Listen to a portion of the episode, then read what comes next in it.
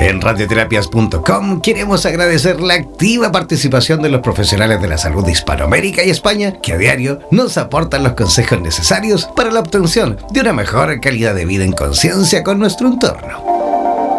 Gracias por ser parte de los más de 30.000 profesionales inscritos en nuestra comunidad. No dejes de ingresar a nuestra página web e infórmate de la posibilidad de ser parte de nuestro staff de locutores o locutoras desde cualquier lugar del mundo. Somos la radio oficial de los terapeutas y profesionales del área de la salud presentes en 32 países a través de nuestras cuatro estaciones en español, portugués, inglés y ruso. Hazte parte de nuestras redes sociales y ayúdanos a construir la red de terapeutas más grande del planeta. Somos Radioterapias. Somos lo que sentimos. En radioterapias.com. Somos lo que sentimos.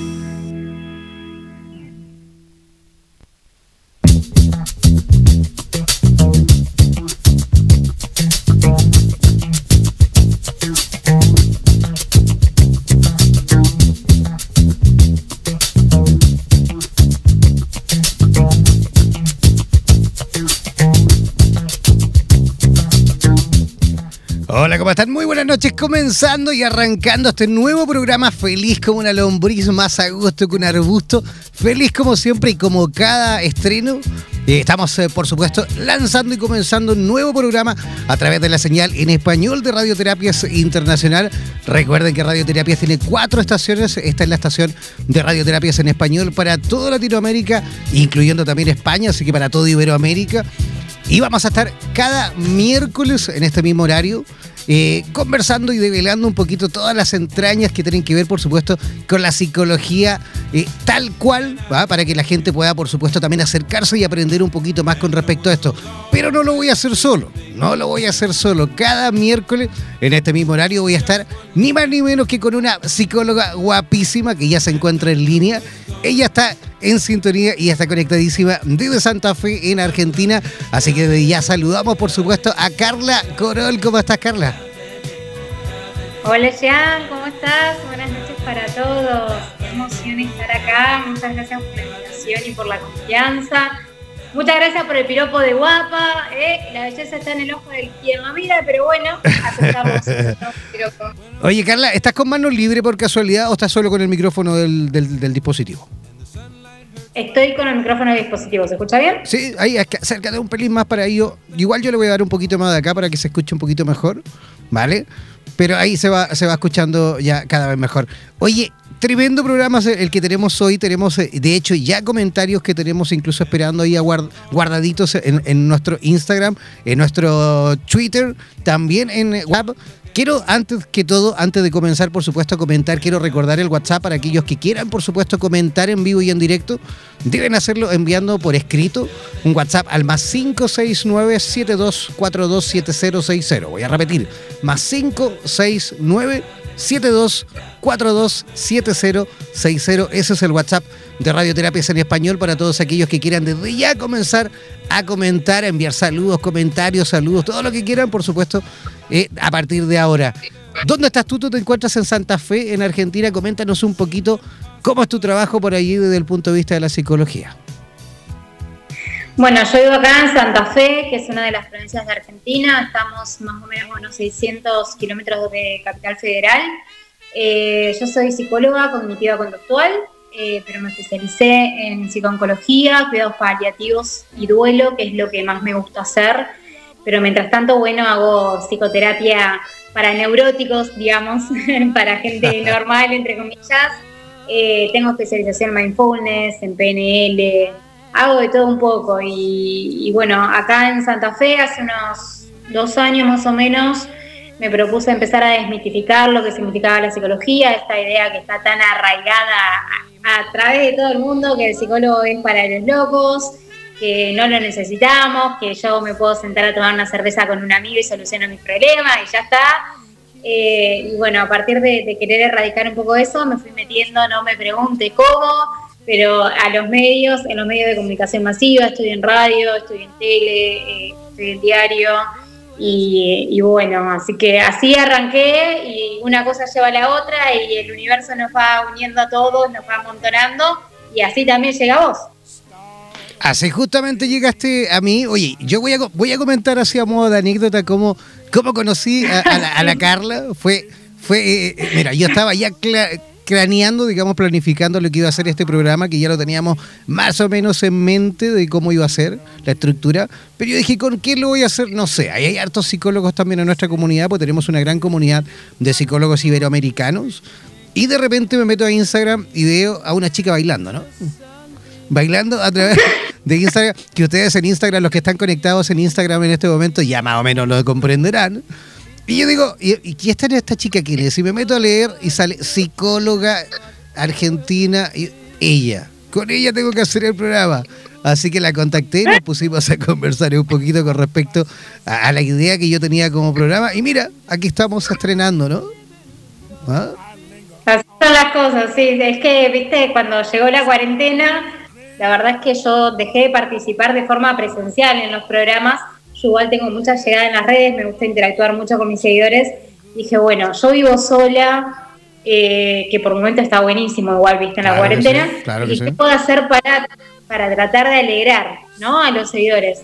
Así que me bajé TikTok y empecé a hacer baile, y empecé a hacer cosas y la verdad que eh, la gente se reenganchó, re buena. Recibí críticas también, ¿eh? como todo, porque viste, pero empezó a hacer eso, entonces uno entra a mi Instagram y de repente dice, pero esta pibe es psicóloga, está bailando, ¿qué está haciendo? Y bueno, ahí estoy. Bueno, pero ¿por qué no? De hecho, ojo, ¿eh? porque en España, por ejemplo, la, policía en este momento, o mejor dicho, en este tiempo de confinamiento, se ha dedicado gran parte de sus actividades también a alegrar a la gente alegrar a los niños, alegrar a la población debajo de los balcones también bailando. Hemos visto médicos bailando, hemos visto eh, policías bailando. ¿Por qué no? Alguien sobre todo que se dedica justamente al área de la salud cognitiva, del área de la salud justamente emocional. ¿Cómo no? Un psicólogo, una psicóloga bailando un poquito para alegrar, por supuesto, también a la gente y ayudarles un poquito a desconectarse de su día a día, de este, este en realidad, de, este, de esta situación un poquito incómodo de lo que es mantenerse en encierro, ¿no es cierto? ¿Sí o no? Yo creo que en realidad, digamos, vamos a pensar que se ríen conmigo y no de mí, porque soy media de madera. Pero bueno, no importa, es como que yo ya llegué al punto y digo, me ridiculizo, pero si yo puedo robarle una sonrisa a alguien, puedo hacer que alguien se distraiga un ratito, ya está, mi misión está cumplida, mi dignidad ya está perdida, así que ya está, mal que mal, ya no se puede hacer mucho más. Claro que sí. Oye, tenemos varios temas en el día de hoy que quiero tratar contigo en esta hora de programa. Tenemos, eh, vamos a conversar en la primera instancia, la primera parte del programa, vamos a hablar de la resiliencia y de los cambios de paradigma histórico, ¿no? De todo lo que se vivía, digamos, antes de la pandemia o cómo se vivía desde el punto de vista psicológico, desde el punto de vista terapéutico y los cambios que por supuesto se vienen porque nada va a volver a ser lo que era antes. Eso yo creo que lo tenemos más o menos claro, ¿no? Pero antes de justamente de comentar eso, Quiero que, escuchemos eh, un audio que nos envió una colega tuya, una colega psicóloga desde España. Ella, este audio lo envió desde Málaga. ella es Aurora López. Y ojo, pongan atención, voy a poner yo este audio que nos envió especialmente para nosotros, hablando un poquito con respecto a la resiliencia, ¿vale? Mantente ahí, lo voy a poner ahora para que lo escuches. Hola a todos, ¿qué tal? Les hablo desde España, soy Aurora López, eh, psicóloga sanitaria del gabinete Más Vida Psicólogos. Hoy para hablar de la resiliencia. Eh, lo definiríamos como el poder de afrontar situaciones difíciles. Eh, este es un concepto que viene de la física y en la física el resumen un poco de la resiliencia es la capacidad de los materiales de volver a su forma original cuando han sido forzados a cambiar o deformarse. Eh, llevado a la psicología, podemos decir que es la capacidad que la persona tiene de adaptarse al cambio.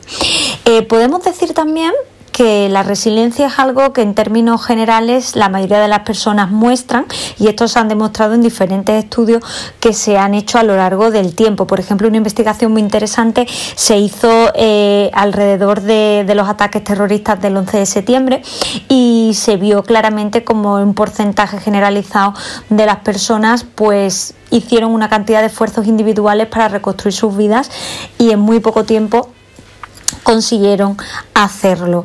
Eh, tenemos también aquí que, suponer, que, que entender que una persona resiliente no quiere decir que no experimente dolor o que no experimente sufrimiento en situaciones adversas, sino que realmente es la capacidad de coger todas las técnicas y todos los mecanismos que la persona pueda tener y emplearlos en reconstruir esa vida después de ese dolor. Ahí es donde yo creo que está el concepto de resiliencia y donde habría que, que hacer hincapié. También otra pregunta que muchos nos podemos hacer es si esto es así, se nace o se aprende, ¿no? Y al parecer sería un pack de conductas, de pensamientos y de acciones que pueden ser aprendidas y desarrolladas por cualquier persona. Gracias por estar ahí, os animo a seguirnos en redes sociales, Más Vida Psicólogos, un abrazo. Ahí estaba el mensaje de nuestra amiga, ¿qué te pareció? Me pareció muy acertado. Yo agregaría que la resiliencia también es la capacidad de no solamente adaptarse a las situaciones, sino salir fortalecido. Yo siempre hablo, trato de ser, ejemplificar mucho, me gusta ser muy didáctica, ¿no? Entonces yo trato de pensarlo de esta manera.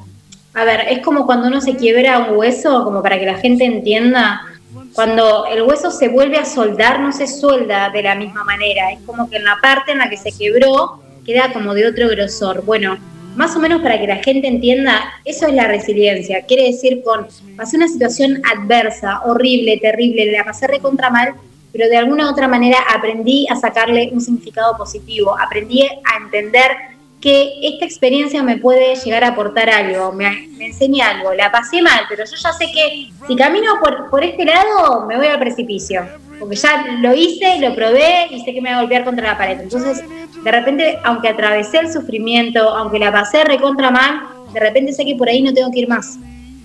Y está esta cuestión de la resignificación. Es decir, pasé una situación que es horrible, pero yo logro acomodarla a mi historia. Y la acomodo de tal manera que me hace más fuerte de lo que era. Salgo diferente a como entré.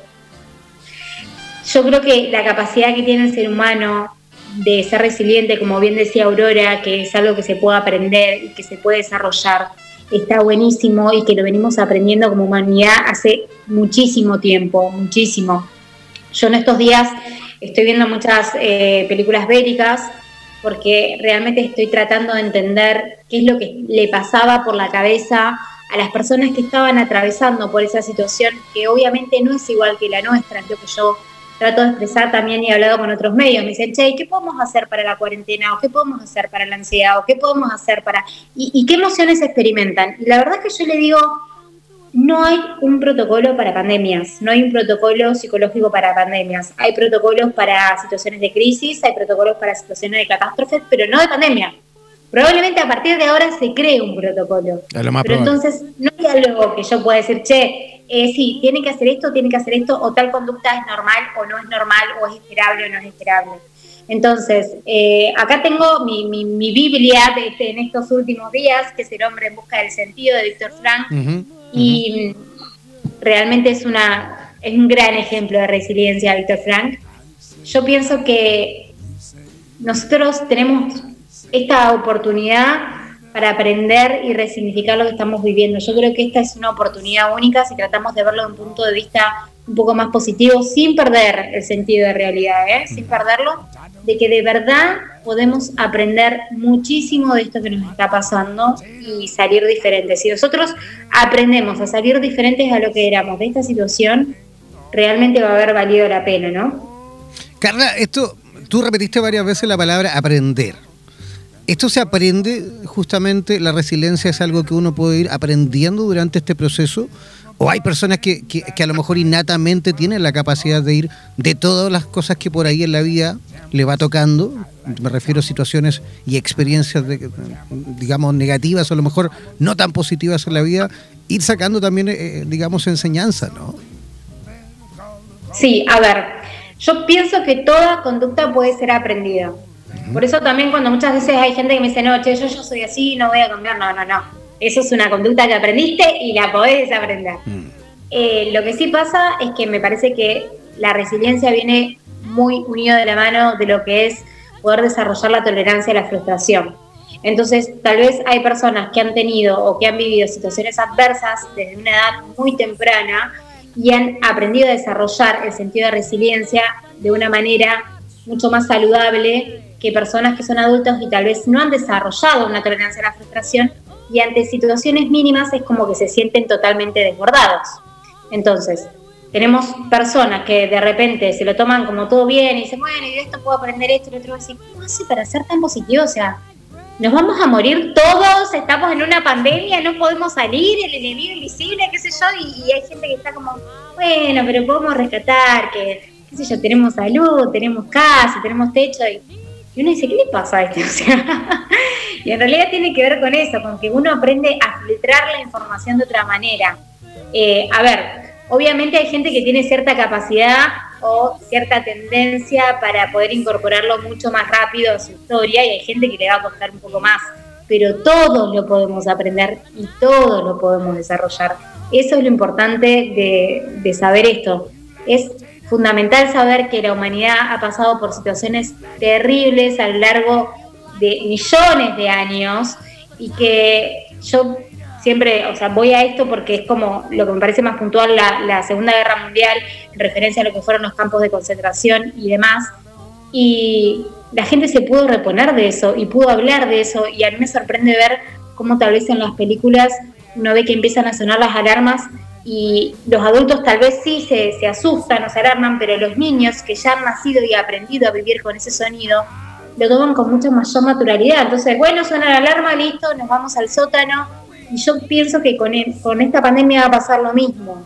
Tal vez a nosotros nos cuesta estar encerrado, a nosotros nos cuesta, eh, qué sé yo, nosotros en Argentina somos mucho de darnos besos, abrazarnos, tomar mate y demás, que son costumbres que se van a ver modificadas y tal vez nos va a costar claro que a esta generación.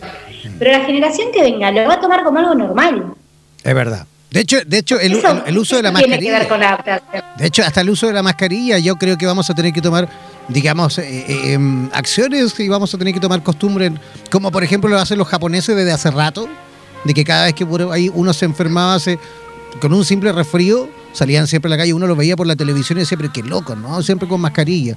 Pero claro, ellos tenían ese concepto de no contagiar al otro, del respeto al otro. Si yo estoy resfriado, ¿por qué te tengo que resfriar a ti?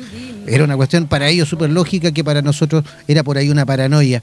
Eh, hay una frase maravillosa, digamos, agarrándome de lo mismo que tú estás diciendo con, respecto a la resiliencia, que dicen, en tiempos de crisis, unos eh, lloran y otros venden pañuelos.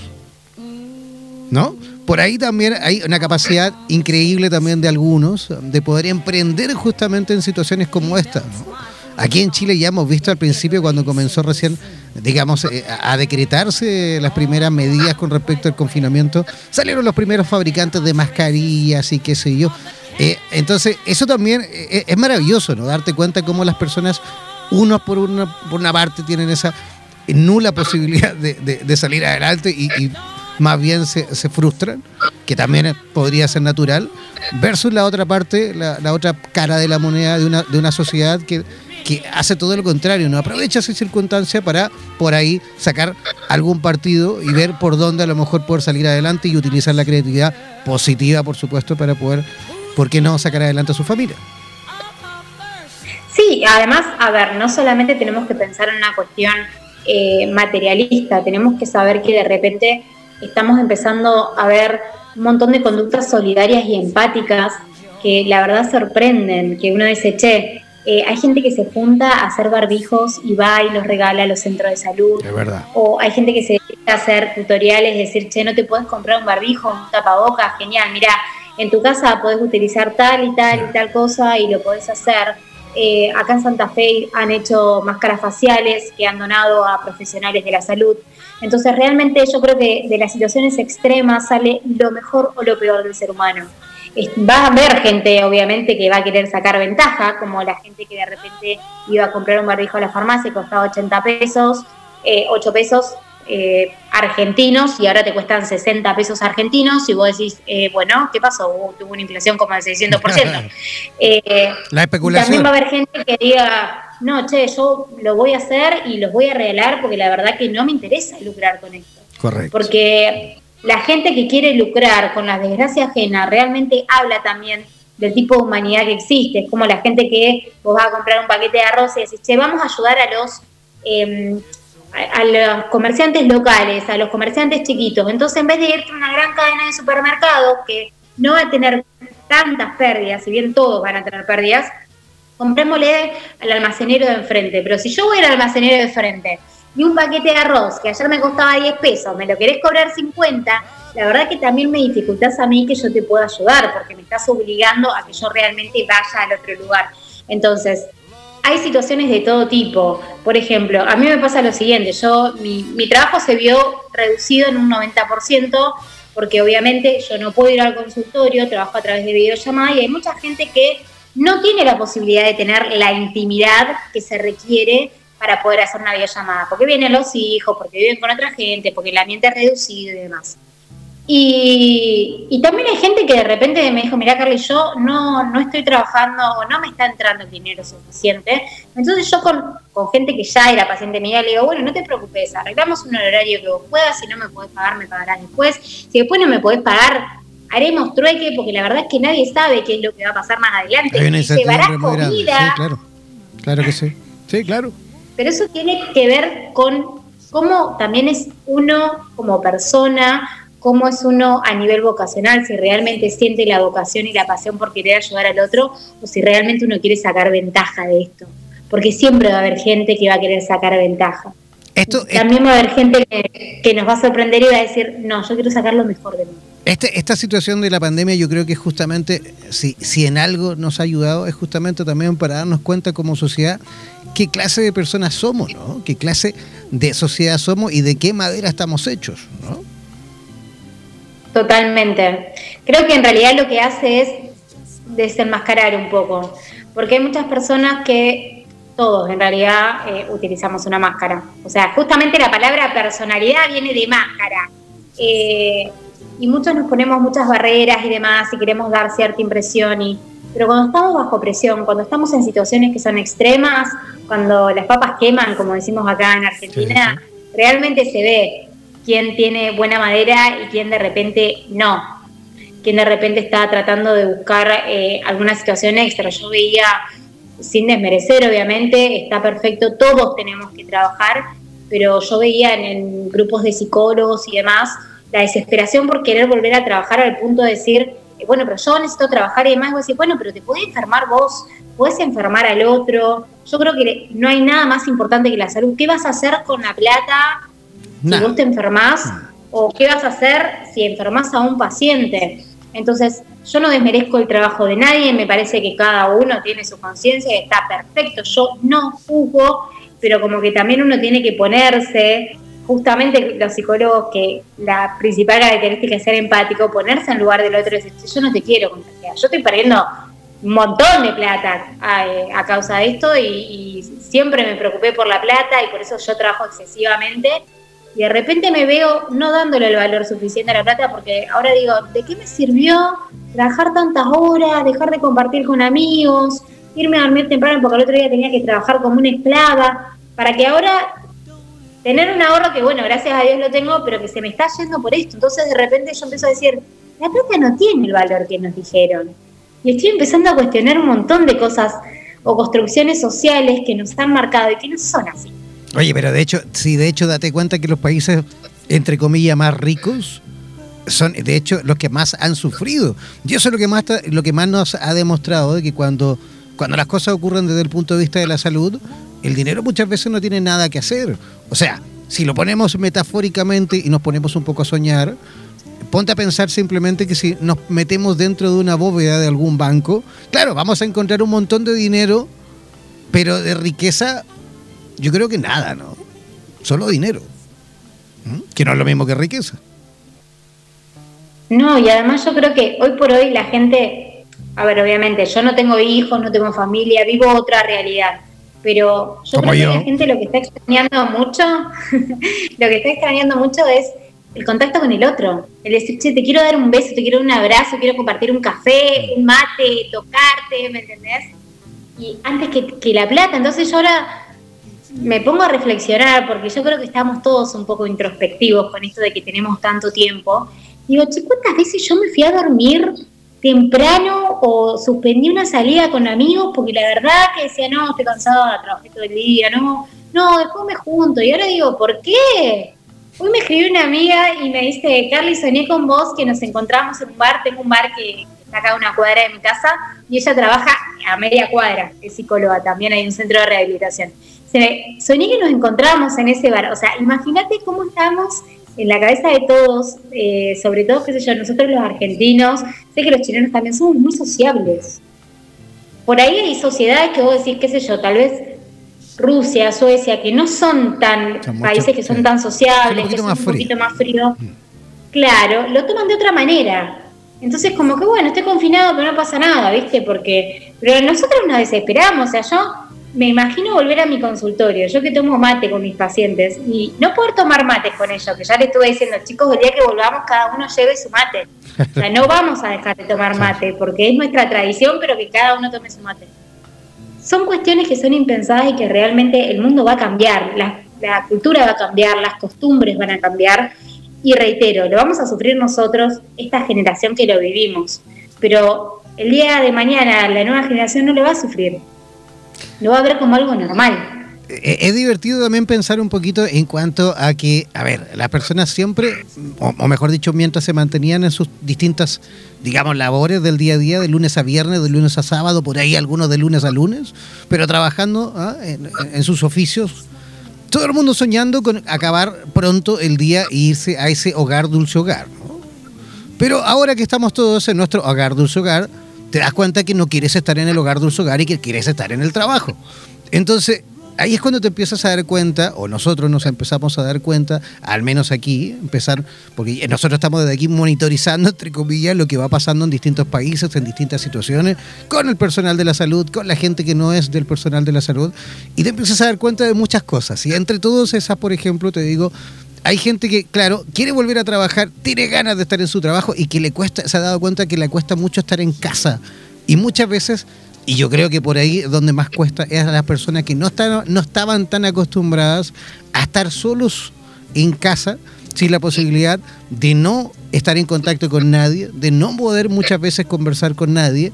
Y es allí donde nosotros nos damos cuenta de que es, gente que, que, que, le cuesta mucho conversar con ellos mismos. Esta situación esta, esta, esta, situación como de meditación que pudiésemos todos practicar hoy en día para bajar los niveles de ansiedad. Joder, ¿cómo le cuesta a la gente poder entrar en contacto con ellos mismos? Y es donde, y con esto quiero terminar, y es donde llegamos a la conclusión, digamos, más importante, es que si a ti te cuesta tanto estar en contacto contigo mismo, ¿cómo será para el resto que está todos los días contigo? Sí, yo creo que lo que estamos haciendo ahora es tirar eh, abajo de la alfombra, como hacemos siempre los seres humanos, porque lo hacemos siempre hasta que no aguantamos más, que se empieza a notar y ahora de repente no tenemos otra cosa que hacer que estar con nosotros mismos y pensar. Entonces, yo creo que cuando todo esto termine, me decía el otro día, Carly, cuando esto termine, vos te va a llover trabajo. Y yo digo, bueno, buenísimo, pero no porque me llueva trabajo, sino porque está buenísimo que la gente se empiece a repensar y empiece a decir, che, esto que pensaba que era la vida, no es. No es así, ¿no? Oye, ¿Qué te parece si hacemos una pequeña pausa, pero no es una pausa publicitaria, sino que más bien una pausa con intenciones justamente y vamos a pegar de este tema al siguiente que vamos a hablar a la vuelta, pero con este pequeño mensaje que espero que escuchen todos, pongan atención ahí a través de nuestra radio, a través de radioterapias.com y también a través de nuestro Instagram, de Radioterapias en Instagram y también el de Carla, que es el... ¿Cómo es tu Instagram, Carla? Carla, Carla Corol. Carla, Corol, ¿vale? Así que pongan mucha atención a este, a este audio.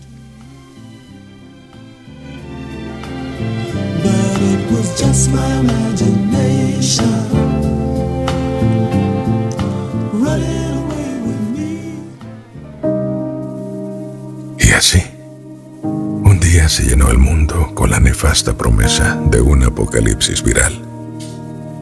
Y de pronto las fronteras que se defendieron con guerras se quebraron con gotitas de saliva. Hubo equidad en el contagio que se repartía igual para ricos y pobres las potencias que se sentían infalibles vieron cómo se puede caer ante un beso, ante un abrazo. Y nos dimos cuenta de lo que era y no era importante. Y entonces una enfermera se volvió más indispensable que un futbolista y un hospital se hizo más urgente que un misil. Se apagaron luces en estadios. Se detuvieron los conciertos, los rodajes de las películas, las misas y los encuentros masivos.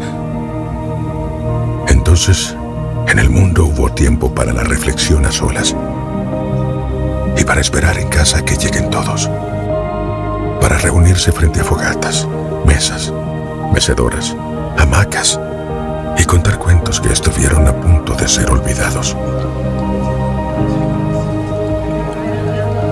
Tres gotitas de mocos en el aire nos han puesto a cuidar ancianos, a valorar la ciencia por encima de la economía nos ha dicho que no solo los indigentes traen pestes, que nuestra pirámide de valores estaba invertida, que la vida siempre fue primero y que las otras cosas eran accesorios.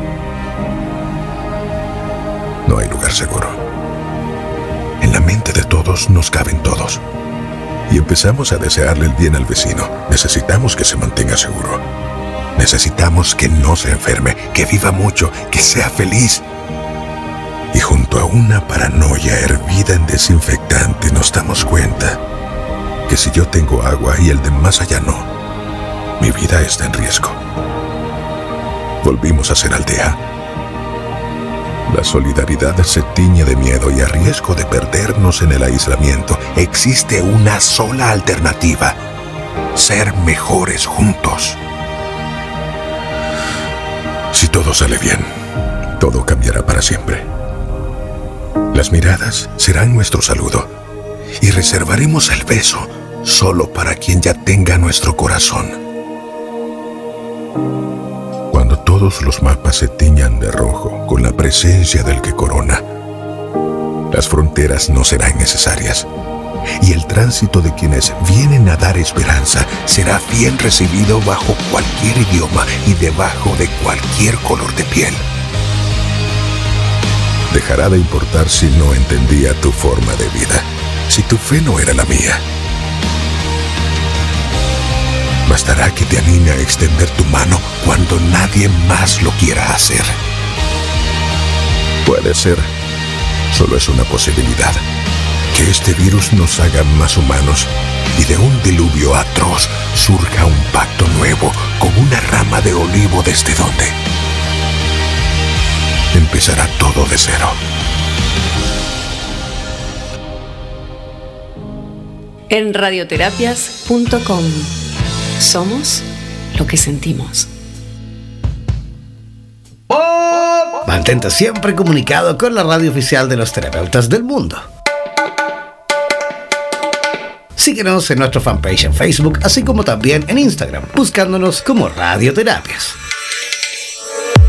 Además, podrás comunicarte en directo con nosotros a través de nuestro WhatsApp, el más 569 7242 7060 más 569 7242 7060. No olvides que en radioterapias.com somos lo que sentimos.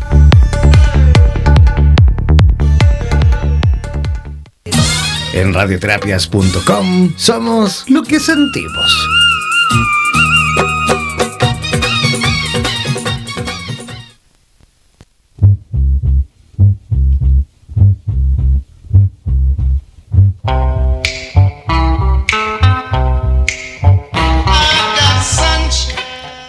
Ya, estamos de regreso, ya estamos en la segunda parte de nuestro programa, El tiempo en el aquí y en el ahora, a través de Radioterapias en Español. Oye, este tiempo, perdón, este tiempo, este nombre lo hemos eh, justamente decidido con esa finalidad justamente de que ustedes también en casa, de que ustedes puedan desde sus rincones, desde sus guaridas, puedan ir descubriendo también que justamente a partir de ahora y después de esta, eh, después del comienzo de esta pandemia, todo volverá a ser, digamos, nuevo, todo podremos comenzar, digamos, una nueva vida, tú tendrás la oportunidad de reinventarte. Si a ti te cuesta tanto quedarte en casa, bueno, algo está pasando en tu casa. Si tú que realmente has soñado toda la vida con vivir en ese hogar, dulce hogar, bueno, ojo, tienes 15 días, 20 días, 30 días, dependiendo de tu país y de la situación por supuesto, que se enfrenta a tu país para transformar ese hogar en el mejor hogar del mundo, para transformar ese hogar en ese hogar dulce hogar, ¿no? ¿Sí o no, Carlita? Y yo en realidad creo que el hogar es donde vive uno en el sentido de en uno mismo, en el propio cuerpo.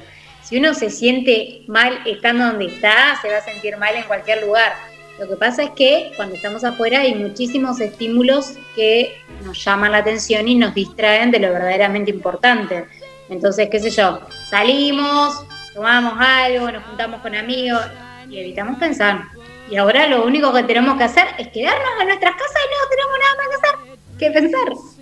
Entonces a la noche se te vienen un montón de recuerdos, se te vienen un montón de pensamientos y uno, y la pasa mal, pero bueno, lo que pasa es que esto en algún momento iba a pasar, no el tema de la pandemia. Me refiero a que en algún momento iban a empezar a aflorar ciertas emociones o sentimientos en uno, nada más que a través de esto tal vez en algunos se adelantó el proceso.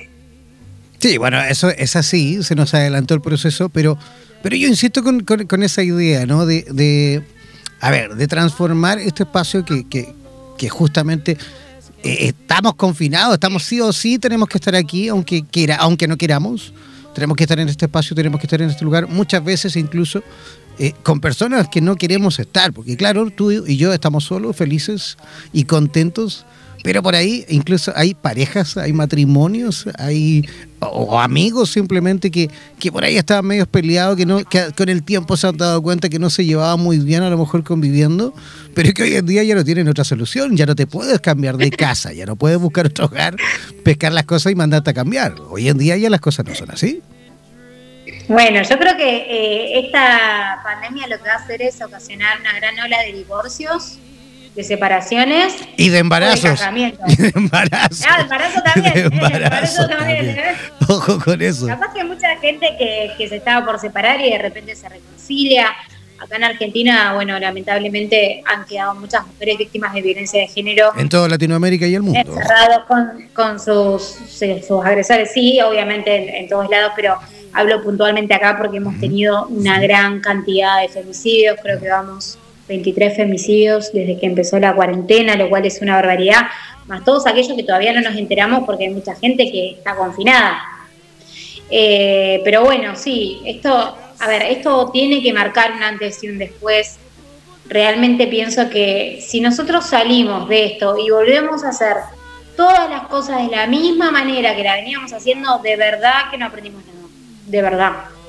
O sea, creo que es nuestra oportunidad para decir, Sí, la verdad que en este tiempo me di cuenta, como el otro día hablaba con una paciente, la verdad que me di cuenta que odio mi trabajo. Mira, pero ya lo veníamos trabajando hace bastante a eso. Sí, ya sé, pero ahora me doy cuenta que cuando yo salga acá no quiero volver a trabajar en ese lugar. No soy feliz, no quiero invertir tiempo de mi vida, regalar tiempo de mi vida en ese lugar.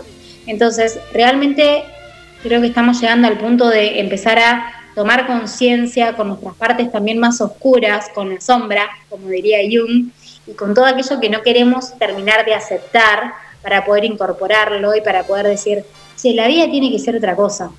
La vida no puede ser esto. La vida no puede ser ir a trabajar 10 horas en un lugar donde no lo disfruto, la paso mal, eh, no juntarme con mis amigos, no ver a mi familia, no querer hablar con nadie, porque a ver, estamos en distanciamiento obligatorio, que no es lo mismo que aislamiento obligatorio. ¿A qué me refiero?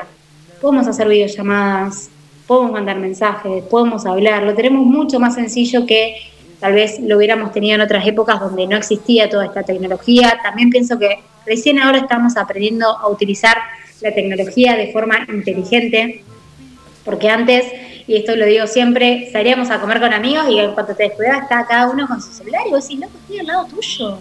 ¿A quién está mandando un mensaje? O sea, hablemos entre nosotros.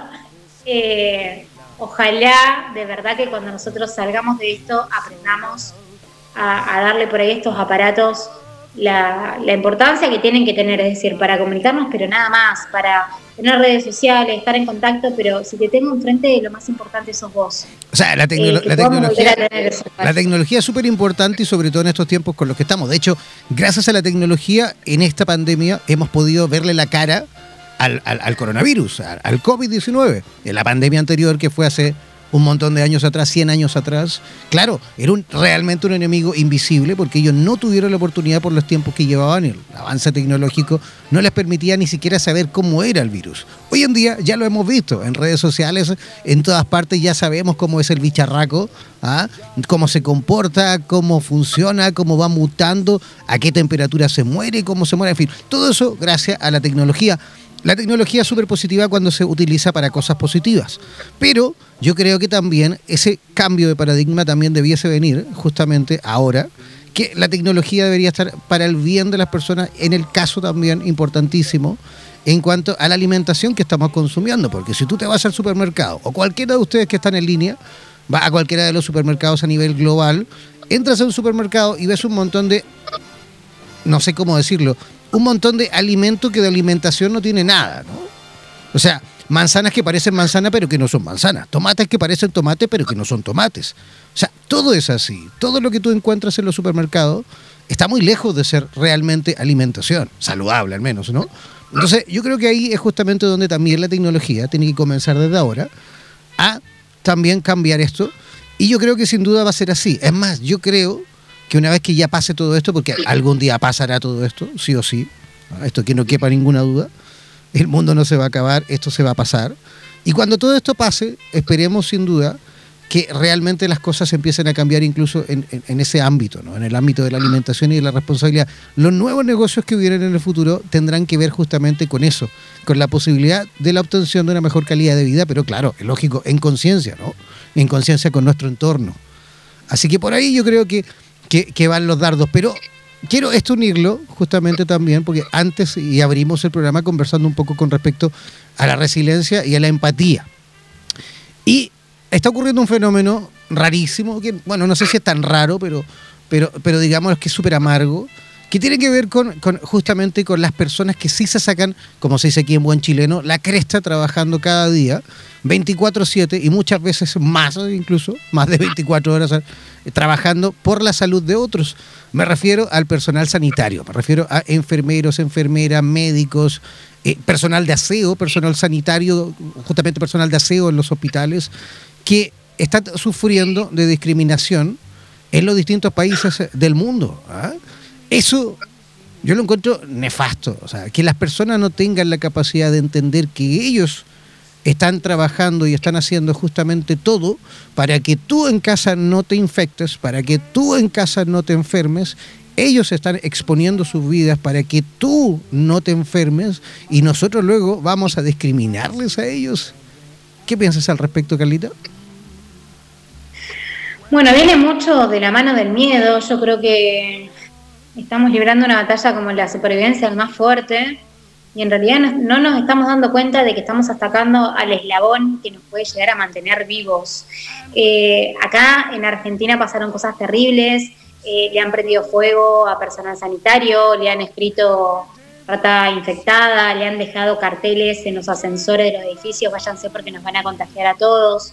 Hay mucho miedo, hay mucho pánico, como todo lo que no se conoce, obviamente. Y mucha ignorancia. Uno, sobre todo, a ver, ¿qué es lo que pasa? Hay mucha sobreinformación.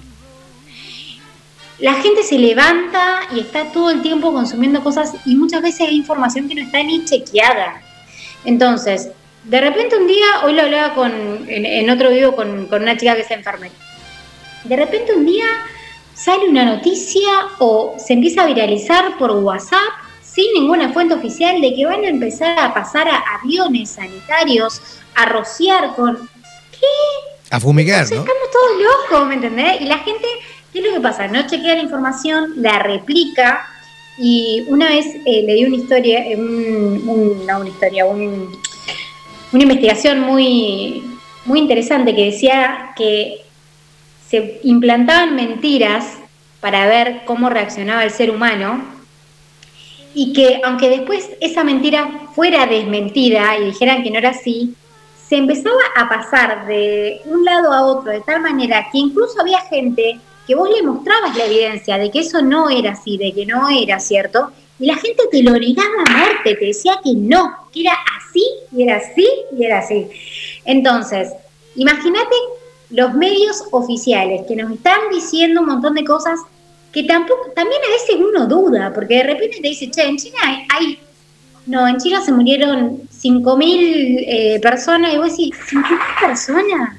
¿En serio? Y uno empieza a dudar, y después empiezan eh, el tema de las conspiraciones, y el tema de y nos empezamos a meter en un en una vorágine que yo por ahí digo, a ver, sea cual sea la verdad, yo no puedo hacer nada al respecto. Y lo único que hace inmiscuirme en estos temas es ponerme mal y amargarme es ir sufriendo en cuotas, como yo siempre digo. Entonces, no digo que no estemos informados, que no tengamos ciertas nociones y demás, pero ojo con el consumo de la información. Hagamos un consumo responsable y de fuentes responsables. Es más, yo te diría que ni sé si hasta los noticieros, porque viste que a veces están un poco contaminados. Entonces, vayamos a las fuentes oficiales, vayamos a la página de la OMS, le damos información. Creo que ahora todas las redes sociales, vos entras a a Instagram y te salta la opción de información oficial de COVID.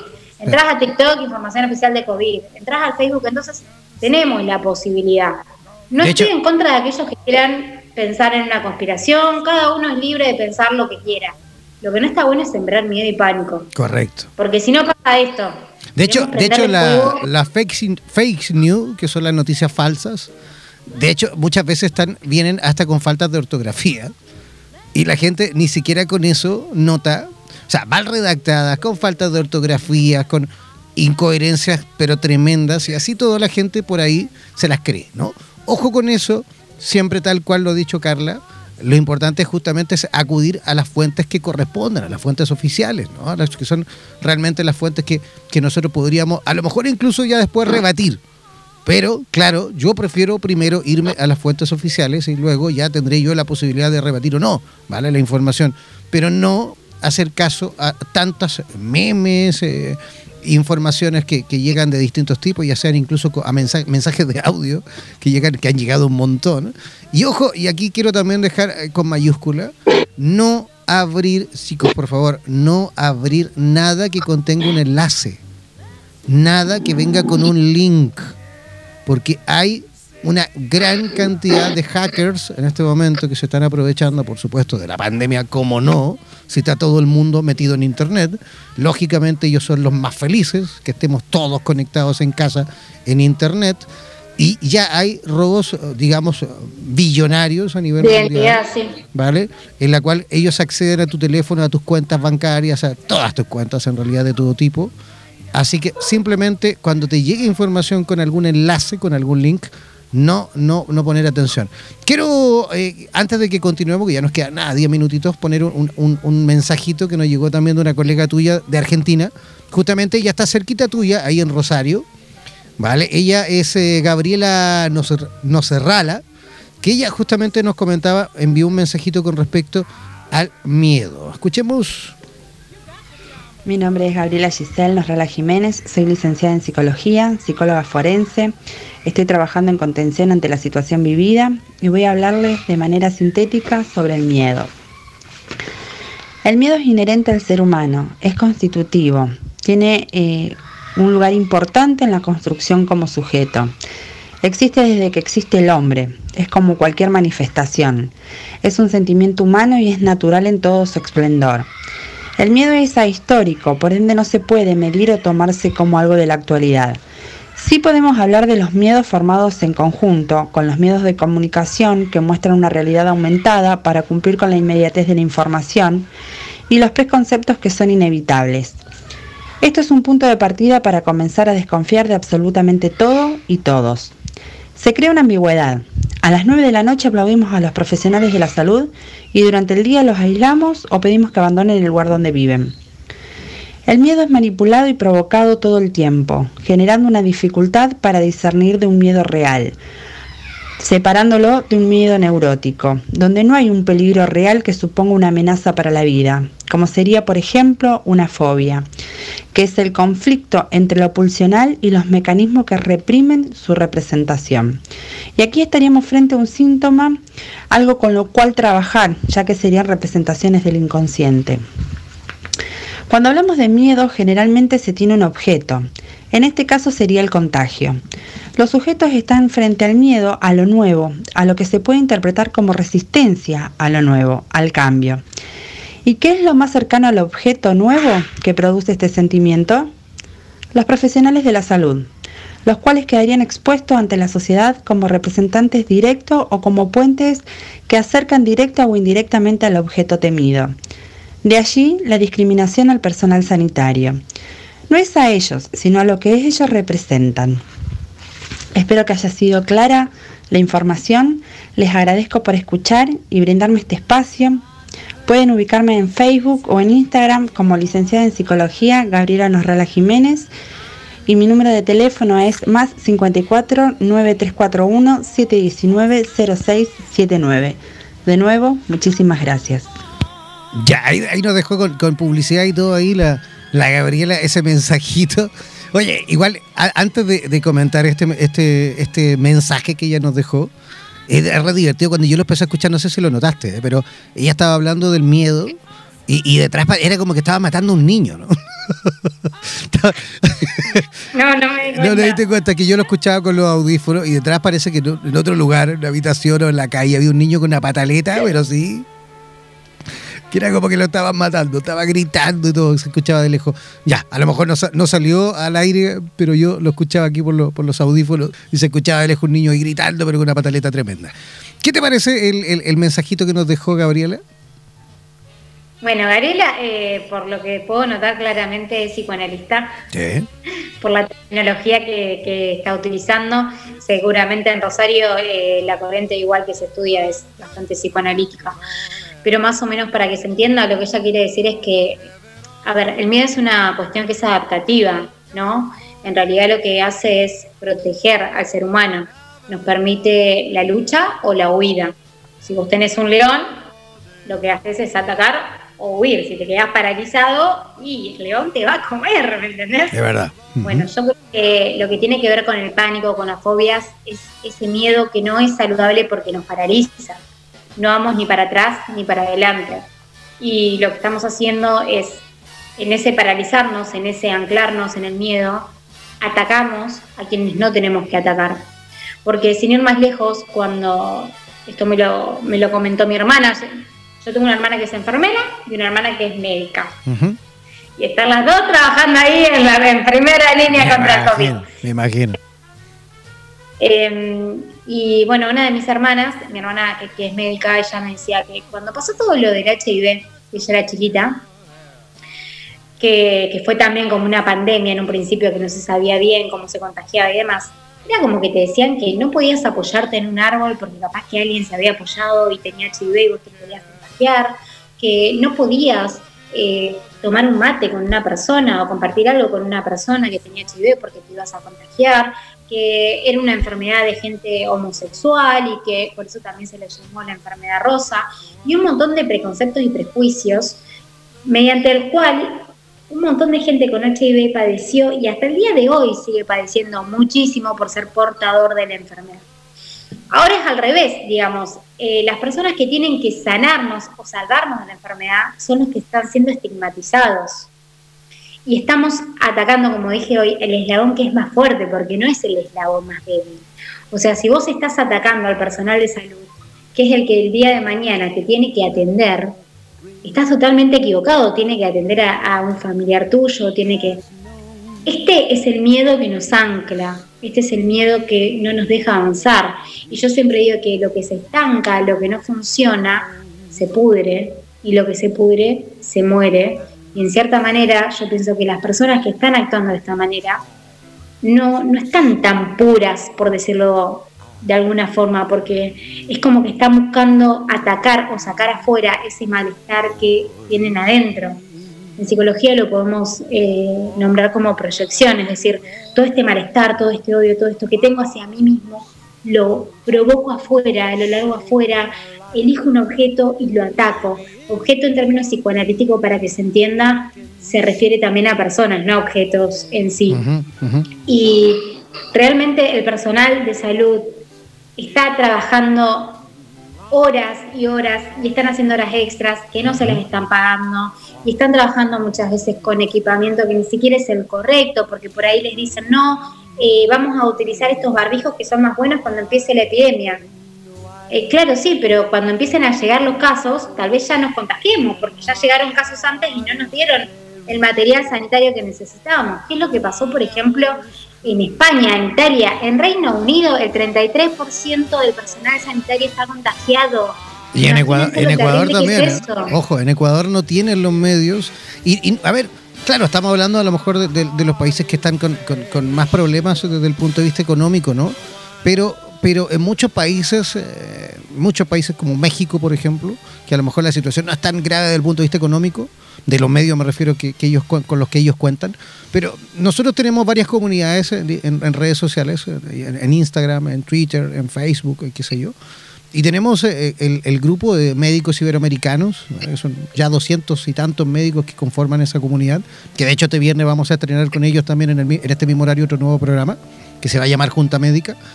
Y, justamente los médicos mexicanos nos comentaban, así como también la gran mayoría de médicos de distintos países de, Iberoamérica, nos comentan que gran parte de los equipos, o mejor dicho, de los implementos que ellos están utilizando, implementos de protección o de autoprotección, los están costeando ellos mismos, porque ellos sienten que prefieren mil veces encargar ellos, eh, no sé, una caja de mascarillas y de guantes a llegar al centro, a, su trabajo, digámoslo, al centro de salud y no tener los medios por X motivo.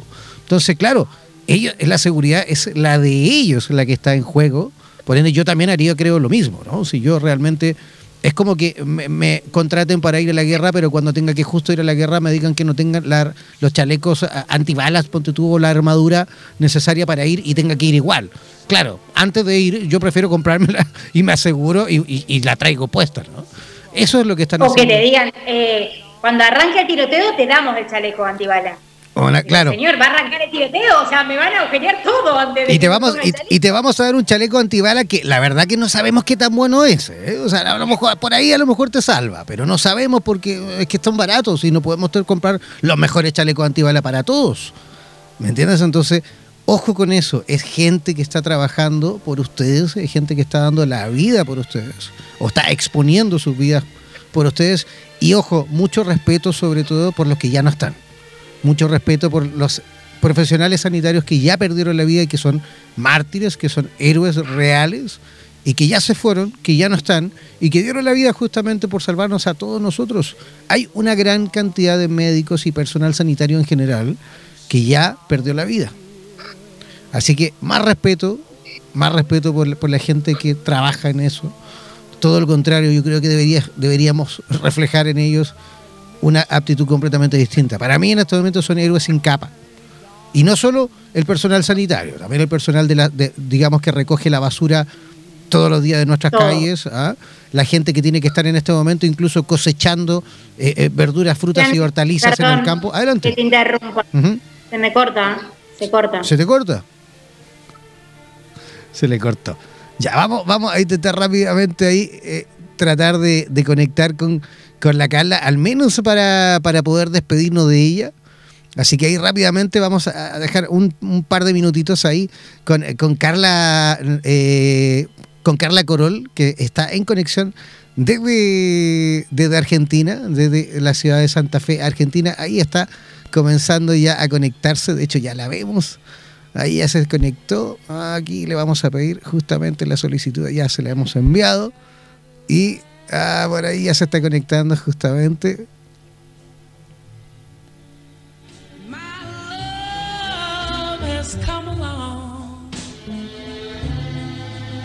Ahí viene, sí, ahora sí. Ya, ahora sí, ya volvimos. Sí. Ahora sí. Perdóname, te veía ahí entusiasmado hablando y no te quería interrumpir y veía ahí que se estaba acabando y decía, mm, mm, a ver cuándo puedo meter. Bueno, y de hecho ya como para ir despidiéndonos, porque ya pasamos la hora, de hecho ya son las 22 y algo por aquí, las 23 por allí. Y, antes de despedirnos, de hecho ya vamos a dejar este temita, pero no va a ser el final, porque la próxima semana vamos a seguir hablando de esto y de muchos temas más. Quiero dejar invitado a todos los que nos escuchan a través de radioterapias.com, en nuestra señal en español, para que sigan también el Instagram de Carla, Carla Corol, ¿ah? con K, Carla Corol con K para que la sigan. Carla con C, Corol con K. Correcto, Corol con, con K para que la sigan, ¿vale? Y también, eh, para que nos sigan a nosotros también en nuestras redes sociales, síganos en Facebook buscándonos como Radioterapias, también en Instagram como Radioterapias y manténgase en sintonía porque Radioterapias funciona las 24 horas del día y los 7 días de la semana con programación ininterrumpida. Así que para que estén ahí constantemente en eh, contacto con nosotros, síganos en nuestras redes sociales y manténganse siempre informados. Carla, quedé pero feliz como una lombriz, más a gusto que un arbusto contigo en este estreno. Y esperamos sin duda encontrarnos la próxima semana en este mismo horario. No sé si tú quieres por ahí a lo mejor dar tu otras redes sociales, tu Facebook, no sé. Mira, Facebook no lo estoy usando mucho, pero me pueden encontrar como, como psicóloga Carla Corol, que en realidad mi Instagram, esto lo vamos, lo podemos hablar para la próxima, ¿eh?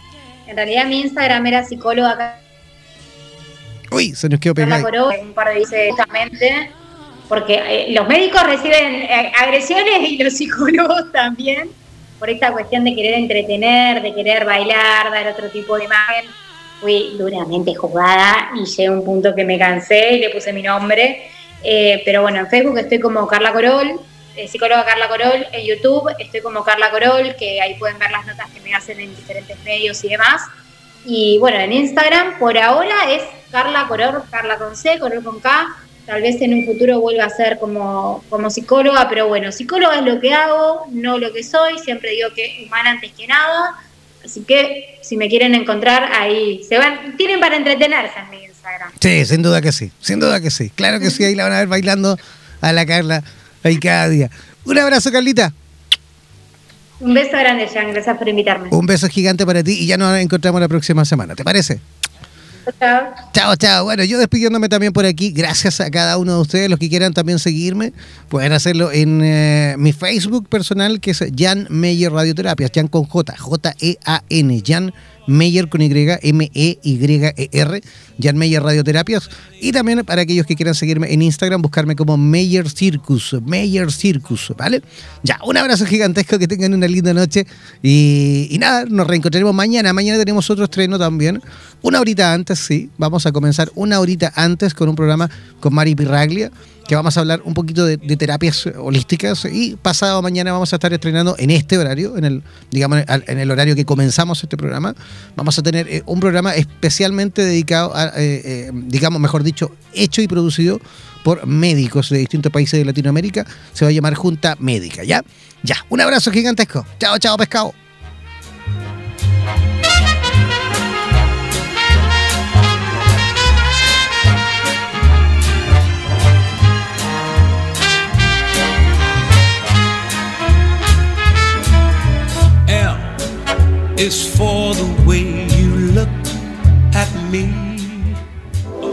En radioterapias.com queremos agradecer la activa participación de los profesionales de la salud de Hispanoamérica y España que a diario nos aportan los consejos necesarios para la obtención de una mejor calidad de vida en conciencia con nuestro entorno.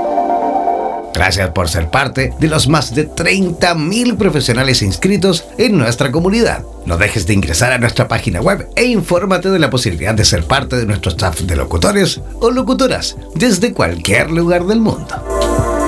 Somos la radio oficial de los terapeutas y profesionales del área de la salud presentes en 32 países a través de nuestras cuatro estaciones en español, portugués, inglés y ruso. Hazte parte de nuestras redes sociales y ayúdanos a construir la red de terapeutas más grande del planeta.